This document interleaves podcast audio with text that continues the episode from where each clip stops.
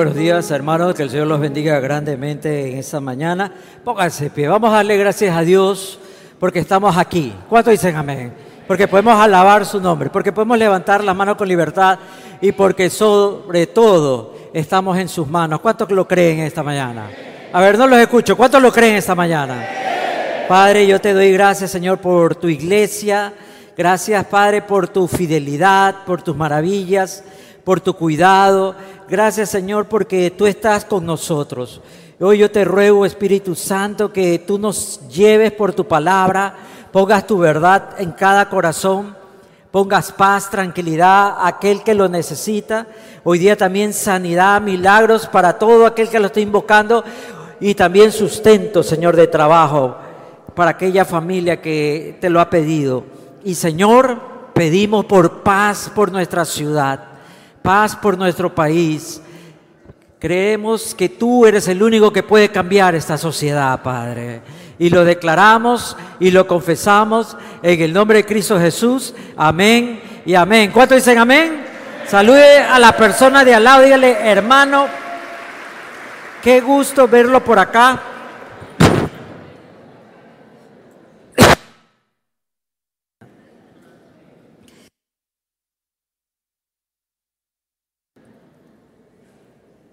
Tomen asiento, por favor.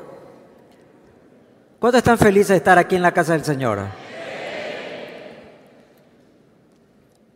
¿Cuántos han sido testigos de la fidelidad de Dios esta semana? A ver, quiero ver las manos. Oraciones respondidas esta semana. Dios se mueve en su pueblo, ¿sí o no? Bueno, qué qué bueno estar. Yo la semana pasada estuve en una ciudad muy hermosa. ¿Cuánta gente de aquí es de la Suay? A ver, gente de la Suay. Ah, por aquí hay uno. En Cuenca, tranquilo, una ciudad muy bonita. Guayaquil también es bonito, ¿sí o no? Tiene el mejor equipo del mundo, ¿sí o no? También tiene el mejor equipo de la clase B, de la... ¿Sí o no? También. Bueno, hoy día quiero hablarles de una porción de la escritura que se encuentra en uno de los libros más organizados, más desarrollados del Nuevo Testamento. Y este escritor, que todos lo conocemos, el apóstol Pablo, nos da unas verdades que son fundamentales para lo que va a ser el estudio de la doctrina cristiana. Todas las personas humanas sin importar procedencia o nacionalidad, son pecadores, no pueden tener una relación con Dios. También Dios en su justicia, cómo trata con el pecado. Y nuestra fe es respuesta a esa obra, a la obra de la cruz. Y también cómo podemos obtener el acceso al poder que mora en nosotros prometido. Y los últimos cinco capítulos de esta carta famosa son consejos prácticos cómo vivir la vida de fe con otros creyentes en un mundo tan complejo y tan violento como era el mundo de Pablo y como es el mundo de nosotros. Me estoy refiriendo a la carta de Romanos. Autores, estudiosos han tratado de interpretarla y siguen estudiando, siguen tratando de entrar en la profundidad del conocimiento revelado aquí por el apóstol. ¿Y qué fueron los motivos que llevó al apóstol a escribir tan importante mensaje en los años 56 y 60 después de Cristo, en plena persecución? Tienen que tomar en cuenta en el contexto de, histórico de esta carta la iglesia no tenía la Biblia como usted y como yo. La iglesia tenía cartas que llegaban y la gran mayoría, las primeras cartas que comenzaron a escribir fueron las de Pablo. Así que Pablo se toma no solamente el llamado del Señor a predicar, como él bien lo ha declarado, como el evangelista a los no judíos, sino también como un maestro, un maestro que tiene que entender que la palabra de Dios se necesita leer y estudiar. ¿Quién escribió este libro? Bueno, en la carta a los romanos, Pablo mismo se presenta y se, se denota sus escritos. Pero ¿a quién le escribió? A todas esas personas no judías y judías residentes en la capital del mundo como se conocía a Roma. Y aquí otra vez ese mensaje tan importante que no hay esfera social que no necesite conocer la palabra de Dios, porque hoy día en este mundo progresista que nos tratan de manipular y nos tratan de callar nuestra voz, nos hacen ver como que el Evangelio y la palabra de Dios es cosa de ignorantes. Como que las personas no necesitan leer este libro porque es un libro muy ortodoxo, es un libro muy tradicionalista de historias de un pueblo antiguo que no tiene aplicación en la vida de hoy. Pero Pablo nos enseña que incluso en la majestad, en el despifarro, en la anarquía moral e inmoralidad, mejor dicho, de Roma, tenían que escuchar el mensaje de la palabra de Dios. Probablemente en el tiempo de Pablo había más de un millón de personas viviendo en esa ciudad. O sea que era una ciudad cosmopolita, llena de muchas personas que eran parte de este imperio, imperio conquistado a la fuerza, y ahí estaban sus delegaciones, estaban las personas.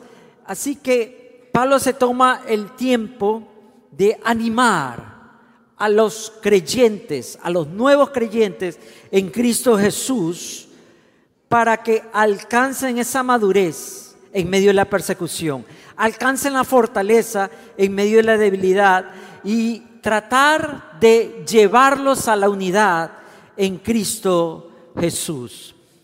El libro de los romanos se lo conoce como el libro de las preguntas, porque es como un tratado judicial a usanza de los tiempos antiguos. Acuérdense que el apóstol era un hombre docto, era un hombre erudito, y él conocía mucho de las leyes y la manera de expresar. Hablaba muy bien el latín, el griego, el hebreo y tal vez otros dialectos como el arameo. Así que Pablo utiliza el libro de los romanos como un tratado jurídico digno de su época y hace aseveraciones en forma de preguntas, preguntas retóricas, porque él mismo da la respuesta. Y hay una pregunta que seguramente nos ha estado golpeando estos días. Hay una pregunta que ha estado tal vez acompañándonos en las noches y ha sido parte de un descanso ininterrumpido, interrumpido eh, y siendo parte de nuestro caminar diario, porque nos hacemos esta misma interrogante, ¿será o no será? Y aquí quiero ir a este famoso capítulo que es muy amado por la iglesia, el capítulo 8 en los versos 31 al 39. En esos nueve versos, Pablo hace una recopilación de no tener miedo, de tener paz, de estar tranquilo, de esperar, pero no esperar sin esperanza, de esperar con fe, de que la obra de Dios se mantiene, que la palabra de Dios se mantiene, que la promesa de Dios está con nosotros, en usted, en mí, en mi familia. Y sabe una cosa más grande en estos nueve versos del capítulo 8, 31, 39, una gran confirmación y afirmación. El Señor está con su pueblo. ¿Cuántos dicen amén, hermano? ¿Qué podemos decir, digo aquí en la nueva traducción viviente, tengo esta versión, capítulo 8, 31, 39. ¿Qué podemos decir? acerca de cosas tan maravillosas como estas. La exposición de esta pregunta amerita una respuesta urgente. Si Dios está a favor de nosotros, ¿quién podrá ponerse en nuestra contra? Y es como un cuchillo que corta en la penumbra de nuestros miedos, ¿no? Si Dios es por mí, ¿quién contra mí? ¿Cuánto dicen amén? Pero ¿realmente lo creemos? ¿Realmente lo creemos cuando somos abarrotados por tanta mala noticia? Y las redes sociales lo único que nos hace es traernos a nosotros decaimiento, amargura, desánimo, temor. Incluso nuestra vida ha cambiado, nuestras costumbres sociales han variado. Mucho temor para salir y comprensible, hermano. No estoy condenando, porque todos estamos acá, todos vivimos de esa manera. Pero Pablo, como gran hombre de Dios, pregunta como que estuviera en un juicio.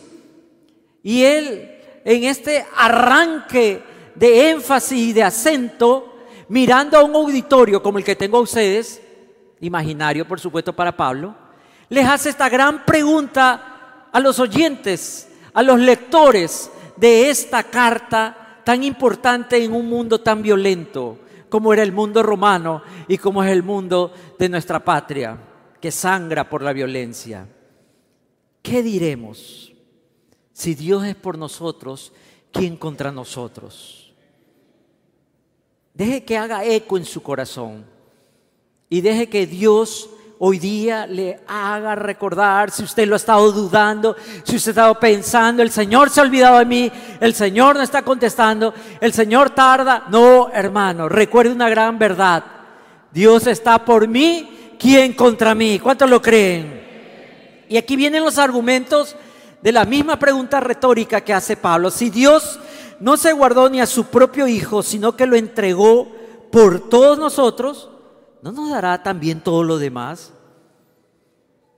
Este primer argumento que lo vamos a pensar un momentito después es de que Dios no se guarda nada. Dios incluso lo más precioso, lo más preciado, la vida de su propio Hijo la ha entregado en un sacrificio para usted y para mí. Y pregunta Pablo, ¿acaso si Dios que dio eso no te dará todas las cosas? Entonces, ¿por qué el ser humano duda de que Dios no va a contestar mi petición? ¿Por qué dudamos acaso que aquellos ángeles que están alrededor de mí se van a quedar dormidos? ¿Y por qué aún cuando vaya en el sombra de valle de muerte voy a pensar que hay un propósito, hay un destino y está la voluntad de Dios y no importa lo que pueda hacer el malo porque yo sé que Dios está por mí? ¿Cuántos lo creen hoy día? Entonces, ¿quién comienza Pablo a seguir argumentando? ¿Quién se atreve a acusarnos a nosotros, a quienes Dios ha elegido para sí? acusación contra los elegidos. Y no somos acusados, hermanos. ¿Dónde está Dios? ¿Dónde está tu Dios? Si Dios existe, ¿por qué permite tanto mal? Si Dios existe, ¿por qué no viene la justicia? Si Dios existe, pero hermano, Dios existe, por supuesto que sí, pero Dios no creó un mundo de marionetas. Creó un mundo de personas que tienen libre albedrío, es decir, la libertad de elegir aceptarlo y rechazarlo. Y usted sabe muy bien que esta nación, como junto a las otras naciones de la tierra, decidieron darle la espalda a Dios, burlarse de su palabra, decirle que esos son cuentos de niños. Pero hoy, por hoy, todo el mundo clama y le pregunta, Señor, ¿por qué nos has abandonado? ¿Acaso Dios abandona a sus elegidos? Pregunto yo en esta mañana. Pensemos un momento, mis queridos hermanos. Nadie dice, continúa, ¿quién se, nadie, porque Dios mismo nos puso en la relación correcta con Él, entonces, ¿quién nos condenará? Nadie, porque Cristo Jesús murió por nosotros y resucitó por nosotros y está sentado en el lugar de honor a la derecha de Dios e intercede por nosotros. ¿Acaso hay algo que pueda separarnos del amor de Cristo? ¿Será que Él ya no nos ama? Si tenemos problemas o aflicciones, si somos perseguidos, pasamos hambre, o estamos en la miseria, o en peligro, o bajo amenaza de muerte. Como dicen las escrituras, por tu causa nos matan cada día, nos tratan como ovejas en el matadero. Claro que no, contesta Pablo. Claro que no. A pesar de todas estas cosas, nuestra victoria es absoluta. ¿Cuántos lo creen, hermano? Por medio de Cristo. No dice que el gobierno va a cambiar. No dice que las leyes van a cambiar y tendremos el Ecuador de paz. No dice que el ejército saldrá a las calles y tendremos la paz que buscamos. Dice que la paz ya está, porque la paz es Cristo Jesús. Y Jesús está en tu corazón, tú tienes la paz que el mundo no te puede quitar. ¿Sí o no, hermano? Amén. Y continúa el apóstol. Y estoy convencido. Aquí hay una palabra en el griego muy importante porque es un énfasis de no solamente de, de sapiencia, no solamente de saberlo, sino haberlo experimentado, de praxis, de la práctica. Y estoy convencido. ¿Quién es el que, el que habla? Bueno, nuestro interlocutor es un hombre experimentado en quebranto, como tomando un poco la palabra de Isaías 51, ¿no? Experimentado en quebranto. Es un hombre que ha sido perseguido, apedreado, dado por muerto, naufragio, abandonado, traicionado, encarcelado, apaleado. Estoy convencido de que nada podrá jamás separarnos del amor de Dios. Pablo está convencido. La gran pregunta en esta mañana, ¿usted está convencido? ¿Yo estoy convencido? ¿Vive mi vida convencido de que no hay nada que me pueda separar del precioso amor de Cristo Jesús? Porque si yo estoy convencido de esta verdad, mi vida exige una respuesta a esa verdad. Mis decisiones, mis pasos van a testiguar y van a hablar de que estoy convencido de que nadie me va a arrancar de ese amor, ni la muerte, ni la vida, ni ángeles, ni demonios, ni nuestros temores de hoy, dice esta versión, ni los temores de hoy, ni nuestras preocupaciones de mañana, porque mañana hay preocupaciones, ni siquiera los poderes del infierno pueden separarnos del amor de Dios. Ningún poder en la altura ni en las profundidades. De hecho, nada en toda la creación podrá jamás separarnos del amor de Dios que está revelado en Cristo Jesús, nuestro Señor. ¿Cuánto lo creen, hermano? Así que termina Pablo en la exposición de su caso, en la defensa de su caso, en la conclusión de su caso, y usted y yo podríamos decir, ganó el caso. ¿Cuántos dicen amén, hermano? Pablo escribe mucho sobre el miedo, porque él entiende que es parte de la naturaleza humana. Pablo pone el temor como algo que no debemos esconderlo, que no debemos negarlo. No podemos poner y disfrazarnos religiosamente de que no tengo miedo. Por supuesto que tengo temor, pero más fuerte es el amor de Cristo en mi corazón. Amén. Incluso Pablo en 1 Corintios 16, 13 le pide a los corintios que vigilen, observen, estén firmes en la, fe, sean valientes y fuertes, porque eh, sabe que el desafío a nuestra fe siempre vendrá y nos retará. En Filipenses 4, 6 a 7 les dice que no se preocupen por nada, sino que en toda oración y súplica den acciones de gracias a nuestras peticiones, porque el Dios de paz nos guardará y nos pondrá en nuestros corazones los pensamientos de Cristo. No debemos tener miedo porque el argumento en Romanos es Dios está con nosotros.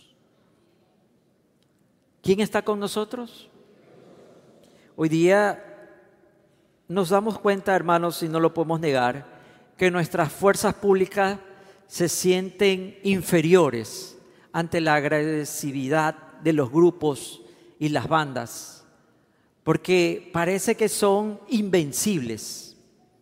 Se sienten vulnerables y, usted y yo nos podemos a pensar, claro, ese servidor público es un padre, es una madre, es un hijo, y claro, tal vez a él la pase, pero ¿y su familia?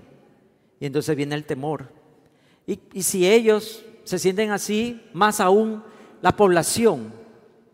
Pero Pablo les dice a sus oyentes que eran carne de león en el circo romano, a sus creyentes que eran perseguidos, lapidados, quemados vivos, arrebatados todas sus pertenencias, no tengan temor, Dios está por nosotros. ¿Cómo hacemos que esa verdad traiga a nosotros esperanza. Es cuando usted entiende y comprende que Dios está aquí con su pueblo y para su pueblo. Cuando nosotros terminamos de, leer esto, nos queda esa sensación, Señor, tú nunca me abandonarás.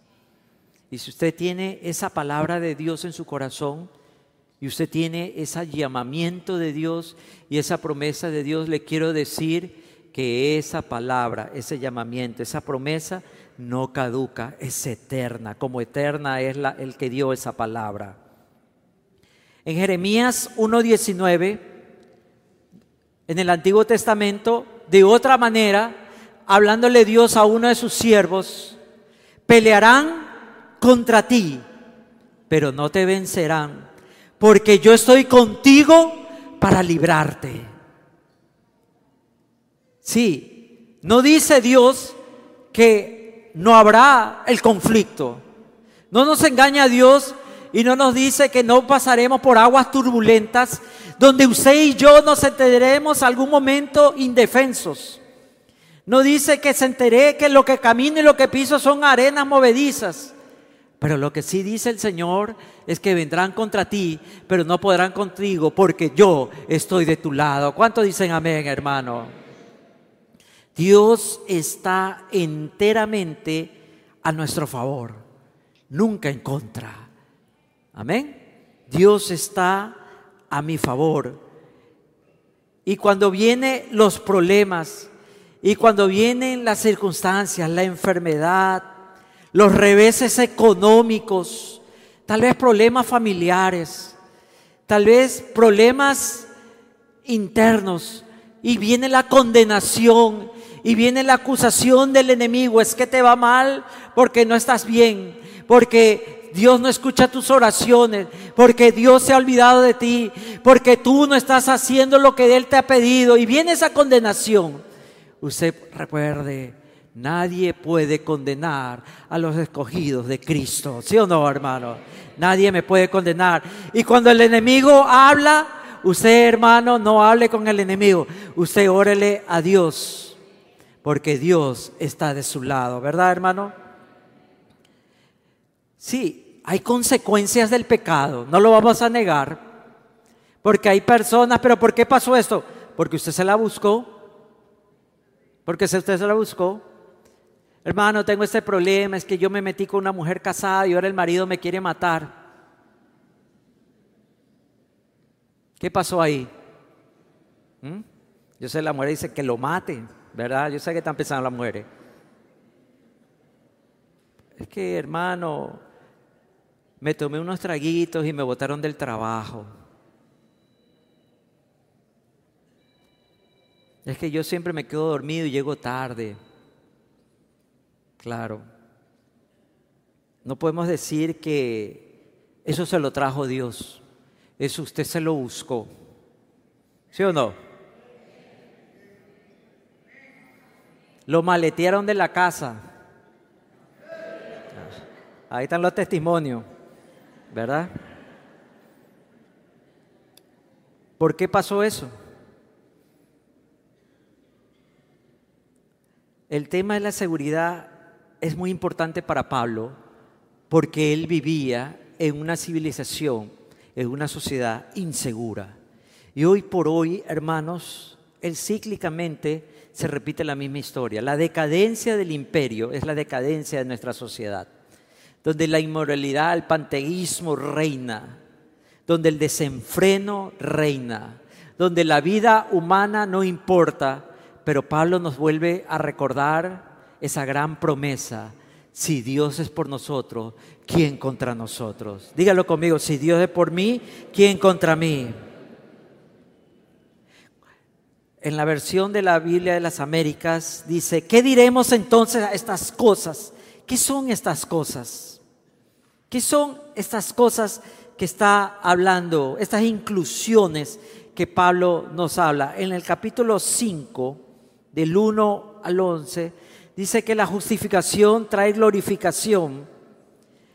Entonces nosotros entendemos que todos los problemas que pueden llegar y venir tienen un origen, el desconocimiento. El desconocimiento. ¿No le ha pasado a usted, hermano, que llega a la casa cansado, ojeroso, flaco, sin ilusiones y muerto de hambre. Y enojado porque la señora está en la reunión de mujeres y no le llega. Y caliente, hermano. Usted ya se desclavó de la cruz. Está ese diablo que le da vuelta en el estómago.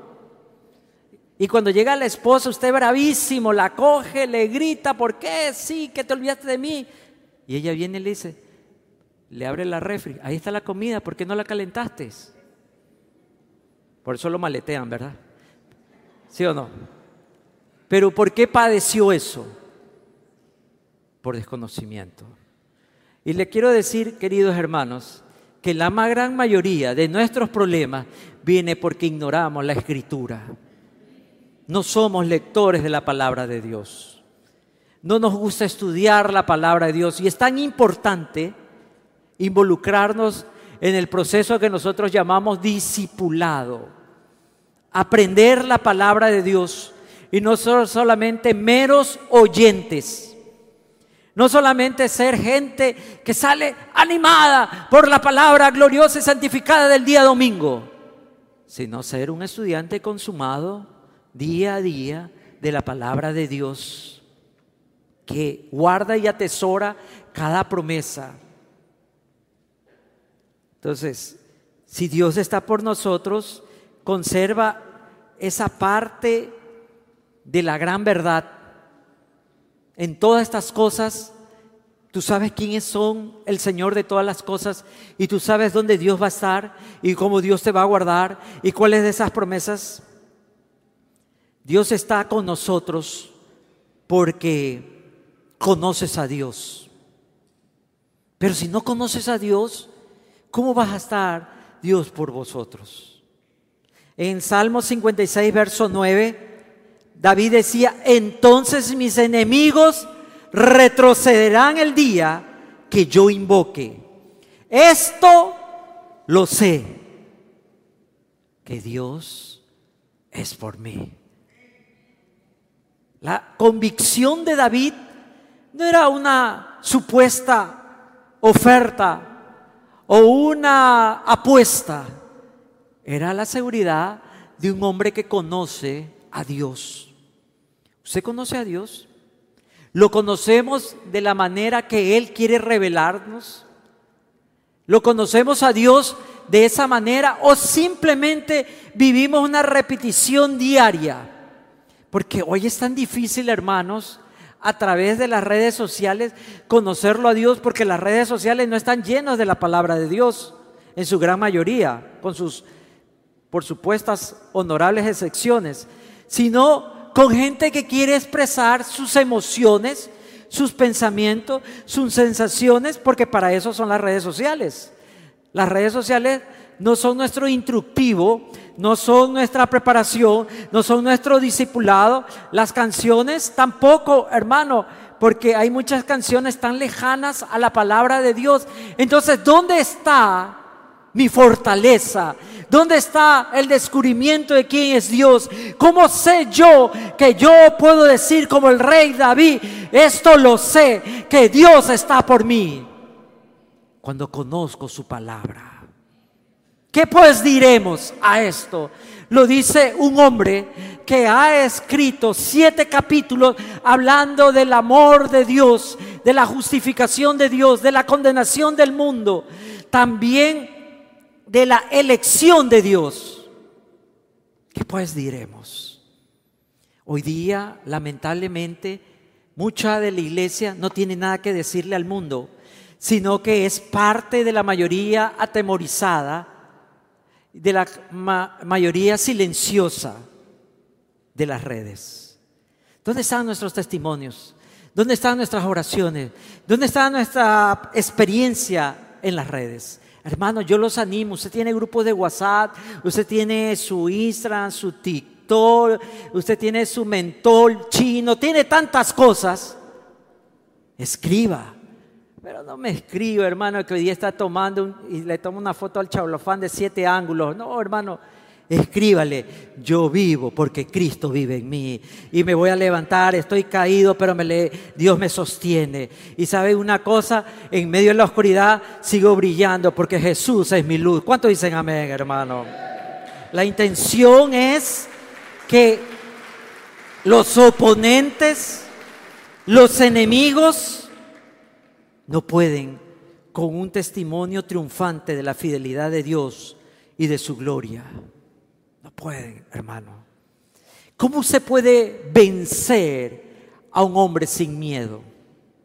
La historia nos narra, la historia nos narra que el movimiento de un hombre crucificado, perseguido por más de dos mil y pico de años, desterrado de naciones, prohibido en otras, persecuciones y muerte en el día de hoy, pero ese esa vida, ese evangelio, ese movimiento sigue activo, salvando y restaurando almas, porque hay personas que dicen, ¿qué pues diré? Si Dios es por mí, ¿quién contra mí? Amén. Y ese argumento que Pablo, típicamente hebreo, que va de mayor a menor, y es un pensamiento ideológico hebreo, porque así era la sabiduría de los ancianos. Si Dios hizo algo más grande, ¿cómo no hará algo pequeño? Es, ustedes van leyendo proverbios, eclesiastés, y ustedes van a ver esta premisa presente en esos escritos antiguos. En Job, los amigos comienzan a argumentar, y estoy hablando, el que no escatimó a su propio hijo, sino que lo entregó por todos nosotros, ¿cómo nos dará también en él todas las cosas. Es lo que hace Pablo. Pablo le quiere invitar a usted y a mí a que piense un momento, no voy a trabajar, no voy a tener sustento, no me voy a sanar, no puedo abrir mi negocio, me extorsionan, me cierran, me acorralan, tengo que huir, tengo esto. Y comienza Pablo a preguntarte, pero si Dios envió a su Hijo y murió por ti, y por mí, miserables pecadores, ¿por qué Dios te va a abandonar ahora? Yo creo que se habían ido, hermanos. Si cuando éramos enemigos, cuando odiaba a Dios, cuando yo vivía una vida de espaldas a Dios, nos reconcilió consigo mismo. Romanos 5, 10. Si cuando éramos enemigos había misericordia, me caían esas gotas de amor, inmerecido amor, que yo no lo busqué, no lo procuré, no lo deseaba, pero recibía. Ahora, dice Pablo, argumenta esto, reconciliados con Dios, no estaremos más cuidados que antes? ¿Por qué sigo insistiendo y sigo pensando que estoy abandonado, que estoy solo, y comienzo a caminar en un canto fúnebre de derrota. No, hermano, la iglesia no canta derrota. Usted y yo cantamos victoria porque el Rey, el Salvador, el Señor viene y viene por su iglesia. ¿Sí o no, hermanos? El Señor viene pronto. ¿Cuántos lo creen esta mañana? Amén. En medio de la descomposición del tejido social, en medio del rompimiento y el término de este progresismo humano, de esta posmodernidad, en medio de todos los desarrollos científicos y descubrimientos de nuevos mundos, aún seguimos luchando por algo que no podemos cambiar y transformar, el corazón del hombre. Pablo nos hace pensar claramente y nos hace recordar que la magnificencia de Dios es todo suficiente para el tiempo de hoy.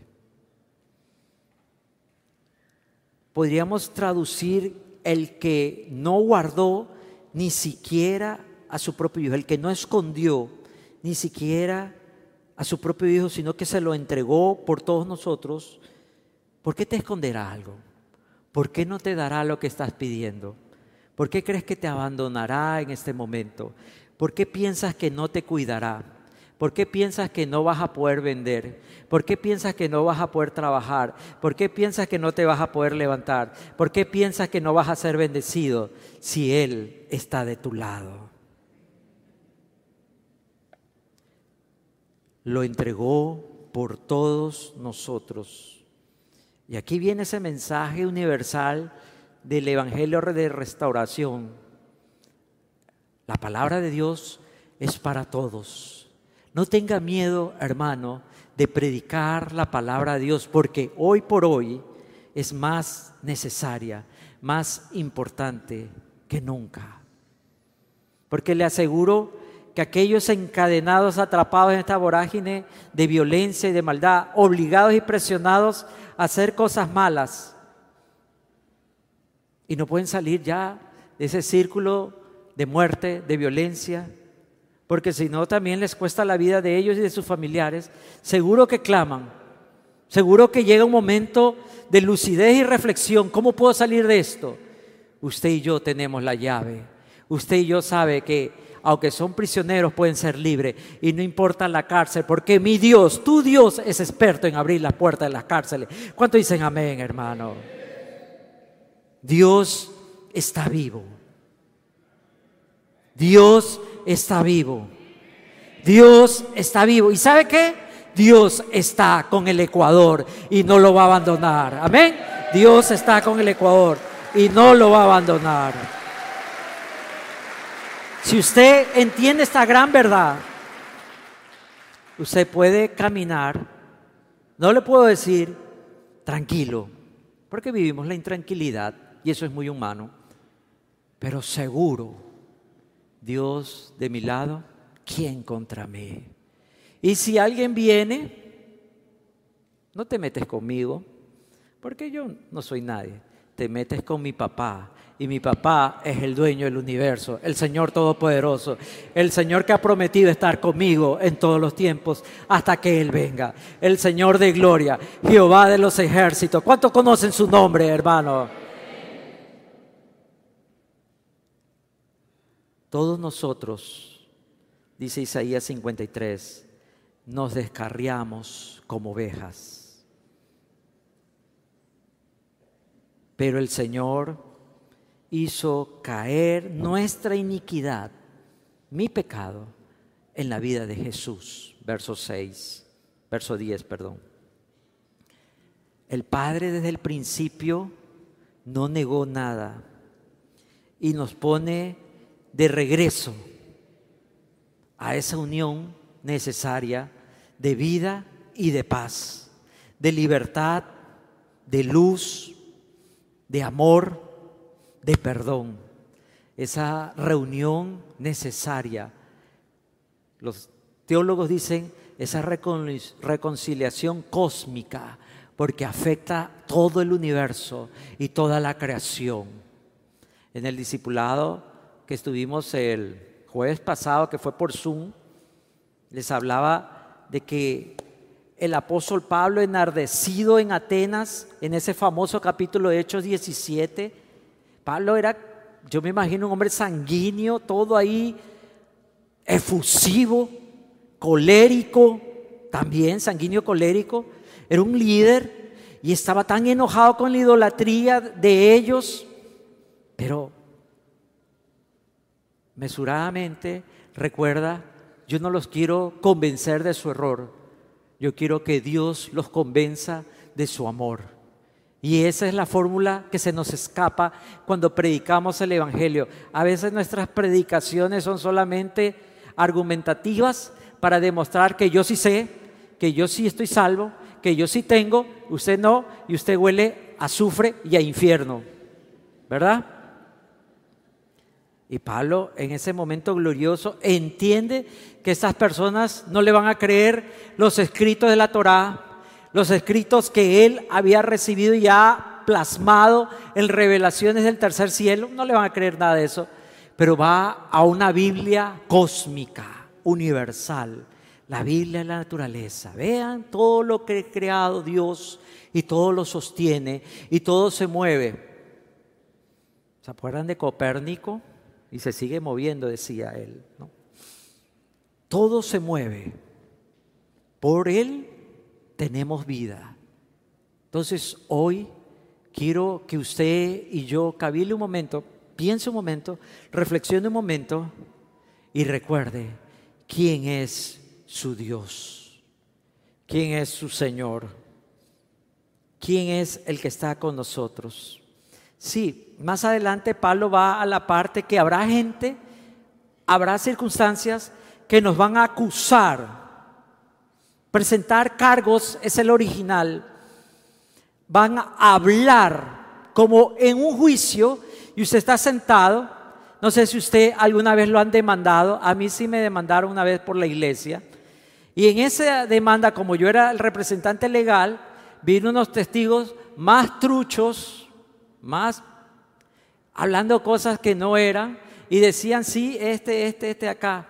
Y uno se siente, porque uno no puede hablar. En, nuestra, en nuestras leyes, el testigo no puede hacer, no puede hablar. Solo cuando el juez le pregunta, habla el abogado. Y claro, yo ya sentía ese gusanito, ese bicho guayaco, ¿no? Yo estaba mirando para abajo, donde hay un palo con un clavo para bendecir a este pobre siervo y voy a conocer a su creador.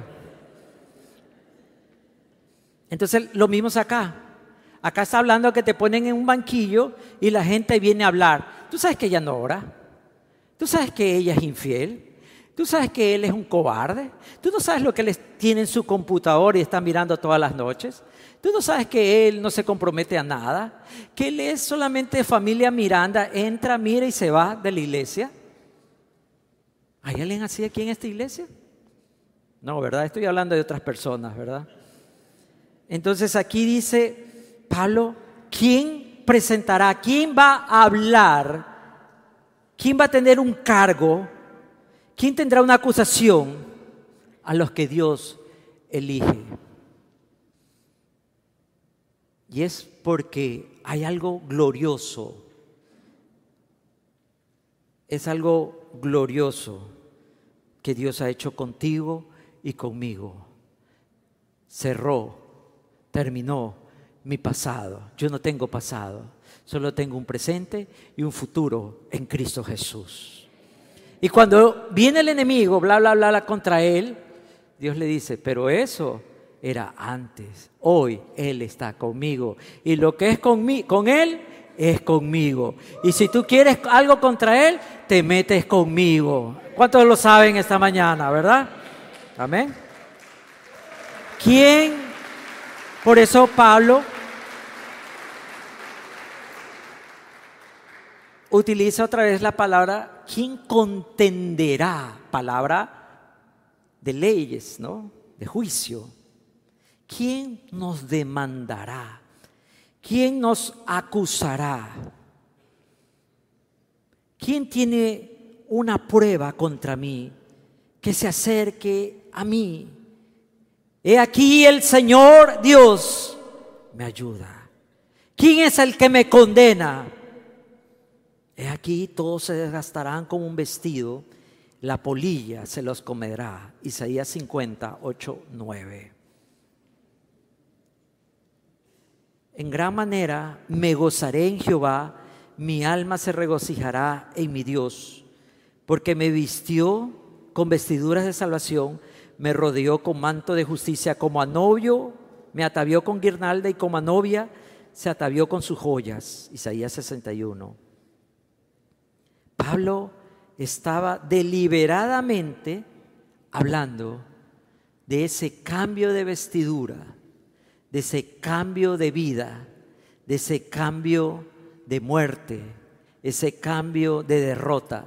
Está hablando de que nadie te puede acusar hoy porque Dios está por ti. Nadie puede ir contra ti porque Dios está con nosotros. ¿Quién es el que nos pueda condenar si Jesús tomó mi lugar? ¿Cómo me va a condenar Dios? ¿Cómo me va a condenar el enemigo? ¿Cómo me va a condenar la gente si es Dios el que me justifica? Recuerden que uno de los propósitos del libro de los Hechos de los Apóstoles, el escritor cercano amigo de Pablo, Lucas el doctor, escribe estos escritos y estas historias porque hay un cuestionamiento muy fuerte, muy profundo en la iglesia del primer siglo, en, la iglesia naciente del primer siglo, acerca de la autoridad de Pablo. Y ustedes van a leer que a lo largo de las epístolas del apóstol Pablo, siempre él está defendiendo su derecho. Ya en las últimas ya ni le interesa. Yo, Pablo, no soy apóstol, soy esclavo de Jesucristo. Ya Pablo pasó a otro nivel.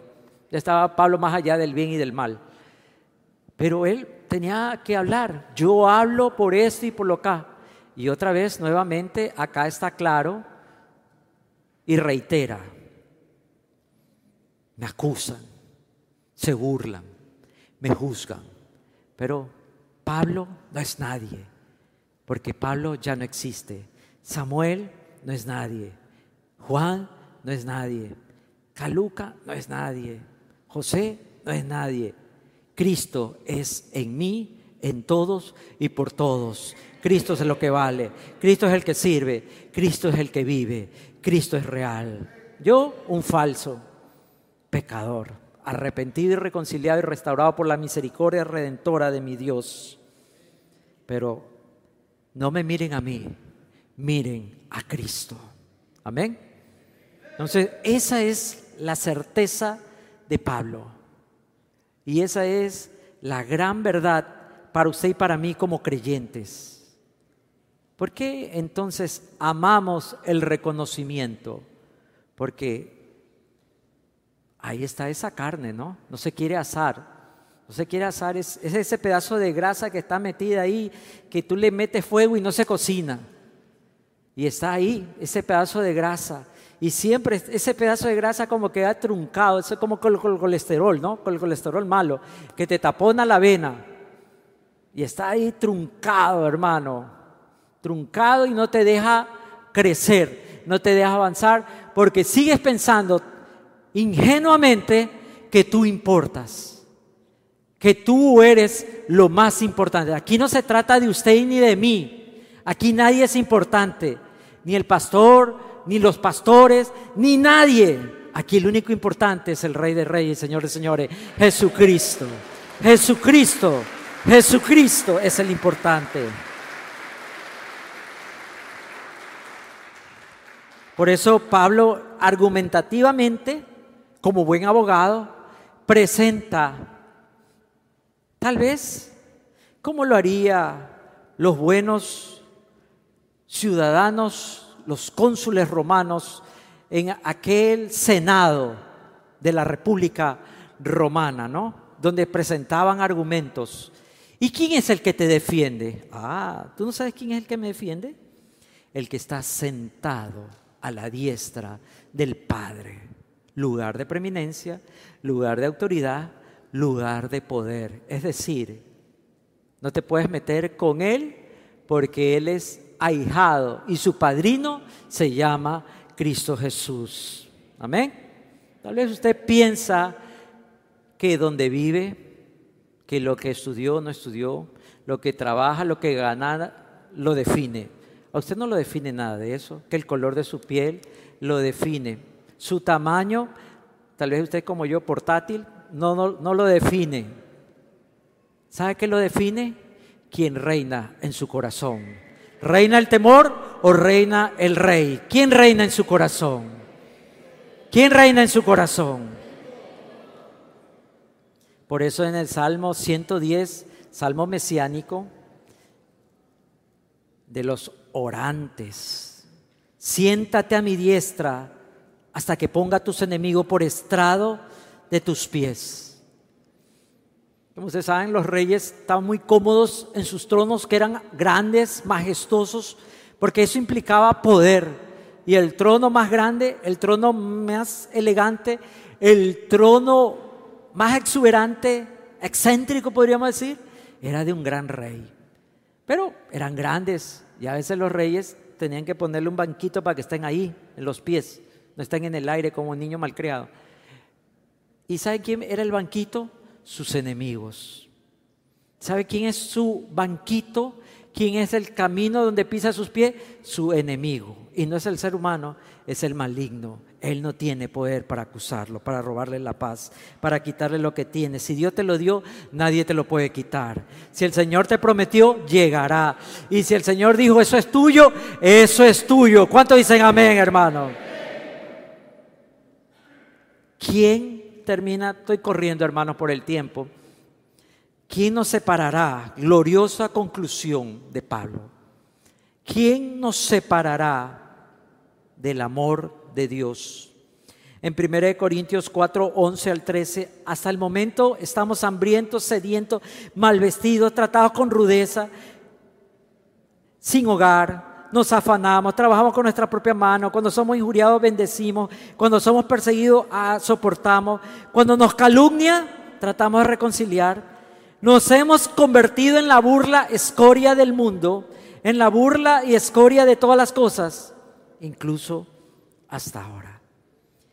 Pablo dice, como buen abogado, ¿quién nos separará del amor de Cristo? ¿Qué te está separando de Cristo? ¿Tu miedo?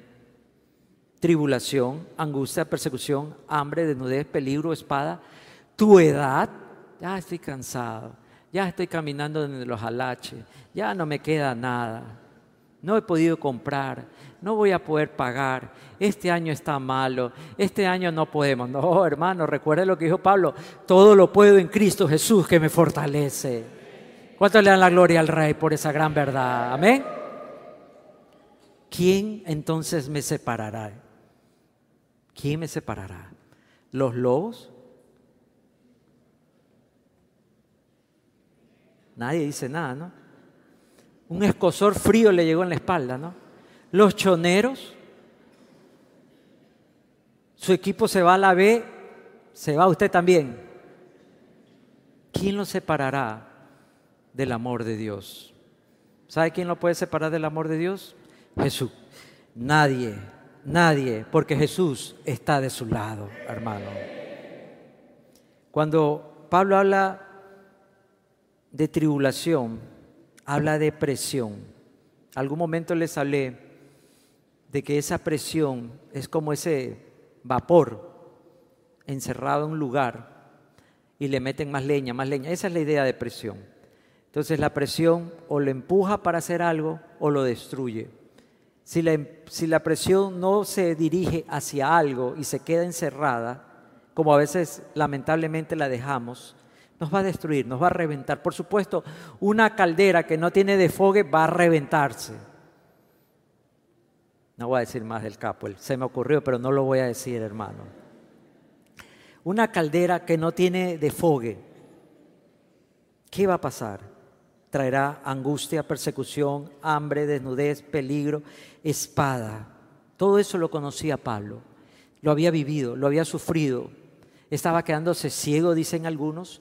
estaba su cuerpo deformándose por la enfermedad, escoliasis o alguna cosa de esa, sufría de convulsiones. Por supuesto que Pablo sabía de desnudez, había padecido hambre, había pedido, todos me han abandonado, nadie se acuerda de mí. Estaba encerrado, encadenado, aún junto a un soldado en la cárcel.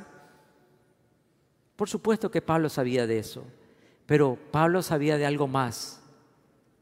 Dios estaba de su lado. ¿Usted lo sabe? ¿Usted lo conoce? Póngase de pie, por favor, para terminar esta mañana. ¿Usted sabe quién está de su lado?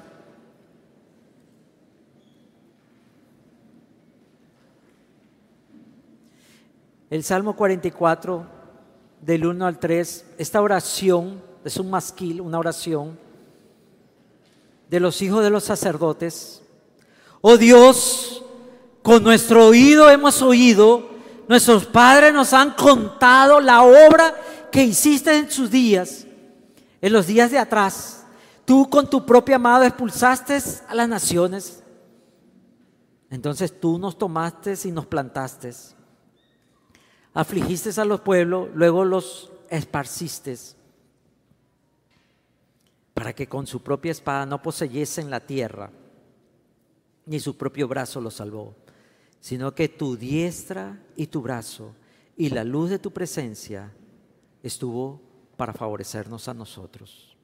Señor, hoy día que necesitamos tanto de esa luz y esa verdad, esa afirmación para nuestra vida, de que tú estás por nosotros y no importa quién venga contra mí, no importa el ataque, no importa la amenaza, no importa el cuestionamiento, el señalamiento, no importa los tiempos turbulentos, catastróficos, económicos que vivimos.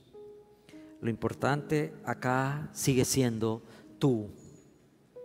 Hoy día yo quiero despojarme. Yo le invito a usted, hermano, que hoy día se despoje de todo en su corazón, esas cargas que le han impedido volver a soñar, a orar, a reclamar, a creer. No estamos solos, no estamos abandonados, no estamos perdiendo. La iglesia sigue creciendo, sigue restaurando, el Señor sigue moviéndose. En tu casa no faltará el pan, en tu casa no faltará la seguridad, en tu casa no faltará la alegría. Tu barrio puede cambiar en el nombre de Cristo Jesús. Mis calles no serán calles de temores, pavimentadas de queja, sino serán calles de alabanza, de libertad. Señor, hoy día nos volvemos a ti con lo único que tenemos, tu nombre, Padre. Si Dios es por mí, ¿quién contra mí? Si usted ha venido por primera vez y nunca ha hecho esta oración, dígale, Señor Jesús, te necesito. Yo no te conocía, no había rendido mi corazón a ti, pero hoy te quiero seguir, hoy quiero servirte, hoy quiero entregarme, desde hoy quiero ser tu discípulo. En el nombre de Cristo te lo pido. Amén y amén. Si usted ha hecho esta oración, no se vaya, queremos guiarlo al nuevo camino, a la nueva vida en Cristo Jesús. Que el Señor lo bendiga grandemente. Vamos a alabar a Dios. Amén.